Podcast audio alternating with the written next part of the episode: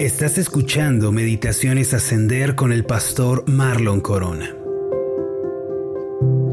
Cuando un año termina y da paso a uno nuevo, viene junto con este un nuevo inicio en muchos sentidos. Los calendarios se reinician, la gente hace nuevos planes y resoluciones y muchos aprovechan para iniciar nuevos proyectos. No obstante, aunque todos vivimos bajo el mismo sol, hay quienes manchan su diario vivir con tristezas, con frustraciones y con desesperación. Desafortunadamente son muchos los que abren la puerta de sus vidas y de sus corazones al resentimiento, a la culpa y a la derrota también. Por otra parte, están aquellos que deciden llenar sus vidas diariamente con el gozo, con la victoria y con la bendición. Creo que aquí cabe la pregunta, ¿qué clase de personas somos nosotros? Ahora, ¿en dónde está la diferencia entre estos dos tipos de personas de los que estoy hablando? ¿Qué es lo que tanto las distingue? La respuesta en realidad es algo muy sencillo. Todo se resume a la esperanza o la desesperanza. La esperanza nos hace mirar hacia adelante con optimismo y nos alienta a continuar superando los sinsabores de la vida. La desesperanza, por el contrario, llena el corazón de desánimo y de tristeza, dejando tras de sí una estela de frustración. Por su parte, aquellos que tienen esperanza en su corazón siempre están pensando en la ayuda y en el favor de Dios, además de que viven seguros de la bondad del Señor. Por ende, sus vidas están empapadas de gozo y entusiasmo. Por el contrario, aquellos en quienes la desesperanza predomina, ellos tienden a ver el lado negativo de la vida y piensan de forma pesimista. Por eso sus vidas no dejan de estar sumergidas en la preocupación y en la ansiedad. Ya que este año recién está comenzando, cada uno de nosotros debe pensar seriamente en qué camino va a elegir, la esperanza o la desesperanza. Yo quiero preguntarle a usted cuál es el camino que va a elegir, cómo va a vivir este año que está comenzando. Todas las personas en este mundo alguna vez nos hemos encontrado en situaciones amargas y dolorosas. Muy probablemente el año pasado, el mes anterior o incluso ayer mismo vivimos una situación que nos robó la paz y que trató de arrojarnos al hoyo profundo de la desesperación.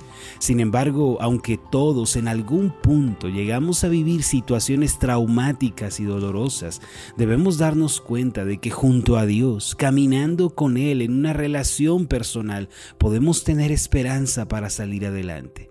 En este punto es importante resaltar que la esperanza de la que estoy hablando no es algo que los hombres puedan manipular. Básicamente la esperanza viene de Dios y es Dios quien la da. El Salmo 71, versículo 5 dice así, Porque tú, oh Señor Jehová, eres mi esperanza, seguridad mía desde mi juventud. La esperanza, mis amados, solo la da el Señor. Dicho de otra forma, si queremos tener esperanza en este año nuevo que comienza, tenemos que acercarnos al Señor con un corazón humilde y sencillo. La esperanza no es un lujo que algunos puedan darse. En realidad, esta es una virtud indispensable para vivir. Si renunciamos a ella, ya sea por causa de la adversidad o las contrariedades de la vida, entonces quedaremos a la deriva y desapareceremos. No obstante, si nos aferramos a la esperanza y creemos en Dios, nuestra situación adversa puede ser cambiada. Nuestro propio destino será transformado en uno de bendición y gozo, aunque en el presente estemos viviendo un momento oscuro y desalentador. La esperanza es un elemento tan importante que quienes la pierden ya no pueden seguir avanzando. Alguien dijo en cierta ocasión, se puede vivir 40 días sin comida, 8 días sin agua, 4 minutos sin aire, pero solo unos pocos segundos sin esperanza. A propósito, ¿tiene usted esperanza en su corazón el día de hoy? La Biblia nos dice claramente que Dios quiere que todos sus hijos vivan con esperanza y fe en sus corazones. Romanos capítulo 15 versículo 13 dice así, y el Dios de esperanza os llene de todo gozo y paz en el creer, para que abundéis en esperanza por el poder del Espíritu Santo. Además, el salmista llamó a Dios su esperanza y su luz. En el Salmo 27, versículo 1, podemos leer lo siguiente, Jehová es mi luz y mi salvación. ¿De quién temeré? Jehová es la fortaleza de mi vida. ¿De quién he de atemorizarme? En la misma lectura bíblica de hoy leemos estas palabras en Jeremías 29:11, porque yo sé los pensamientos que tengo acerca de vosotros, dice Jehová, pensamientos de paz y no de mal, para daros el fin que esperáis. De acuerdo con el contexto de este pasaje, los israelitas estaban viviendo en la esclavitud y en la opresión de los babilonios. Ellos fueron llevados como esclavos a una tierra extraña y eran tratados injustamente. En este capítulo de la Biblia, Jeremías le dice a los israelitas de parte de Dios que aunque están viviendo en una situación desesperante, no deben descorazonarse. Dios promete hacer una obra en medio de ellos para librarlos y para devolverlos a su tierra. En pocas palabras, Dios le dice a los israelitas que a pesar de todo no se den por vencidos, que tengan esperanza. El Señor les asegura que pronto los liberará. En la vida de todos nosotros, mis amados, ocurre algo similar.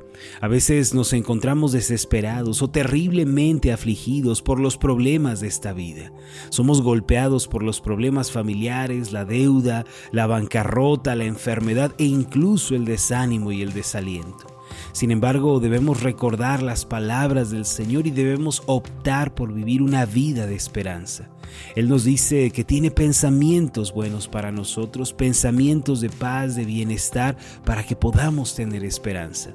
Así que nunca perdamos la fe, nunca renunciemos a la esperanza y jamás dejemos de esperar la obra poderosa de Dios en nuestra vida. Dios prometió ayudarnos, estar con nosotros, sacarnos adelante. Mientras caminemos con el Señor cada día, podremos vencer la ansiedad. Recuerdo esta historia que hace años un submarino de los Estados Unidos se salió de control y terminó chocando contra las rocas en las costas de Massachusetts. Tras el incidente, el submarino se hundió en cuestión de segundos cayendo a lo profundo del mar. Como era de esperarse, toda la tripulación quedó atrapada en esa prisión de muerte. A partir de entonces comenzaron a desplegarse los mejores esfuerzos para rescatar a la tripulación, pero cada intento era inútil. Casi al final de la Odisea, un buzo de mar profundo que estaba haciendo todo lo posible por rescatar a la tripulación, le pareció escuchar un golpeteo en la pared de acero del submarino hundido. Inmediatamente se acercó y colocó su casco contra la pared metálica de la embarcación y fue entonces que se dio cuenta que aquellos golpes en realidad eran código Morse. Permaneció pegado a la pared tratando de deletrear el mensaje que estaban golpeando desde adentro. Este repetía la misma frase una y otra vez. El mensaje decía lo siguiente, vivos aún, todavía hay esperanza. Mis amados, mientras caminemos con el Señor Jesús, no importa si llegamos a encontrarnos en lo profundo del océano o si nuestras circunstancias dicen que todo está perdido, mientras caminemos con Jesús todavía tenemos esperanza. Dios nos va a responder, nos va a ayudar y va a hacer milagros en nuestra vida. Por esta razón nunca renunciemos a la esperanza. Más bien, tomémonos de la mano del Señor este año. Cada día caminemos con Él y de esa forma podremos vencer las adversidades, problemas, tribulaciones que vengan a nosotros. Vamos a hacer una oración.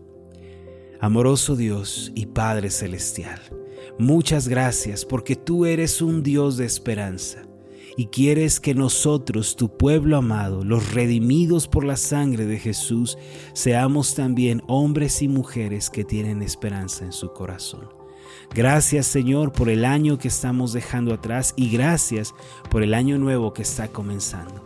Te pedimos Señor que en este año nos ayudes a caminar contigo a buscarte todos los días, Señor, a vivir vidas de obediencia, de gratitud y alabanza a ti. Sabemos, Señor, que junto a ti vamos a tener esa esperanza que enfrenta con éxito los problemas y las adversidades de la vida. Gracias, Señor. Sabemos que tú nos responderás, nos ayudarás y harás milagros en nuestra vida. En el nombre de Jesús. Amén y amén. Hola, ¿qué tal? Mi nombre es Marlon Corona y ha sido un placer enorme estar contigo en esta meditación. Mi oración es que tú seas prosperado en todas las cosas y que tengas salud así como prospera tu alma. Puedes encontrarnos en nuestra página de Facebook como Ascender. Escríbenos un mensaje y cuéntanos cuál ha sido tu experiencia con las meditaciones Ascender. Hasta la próxima.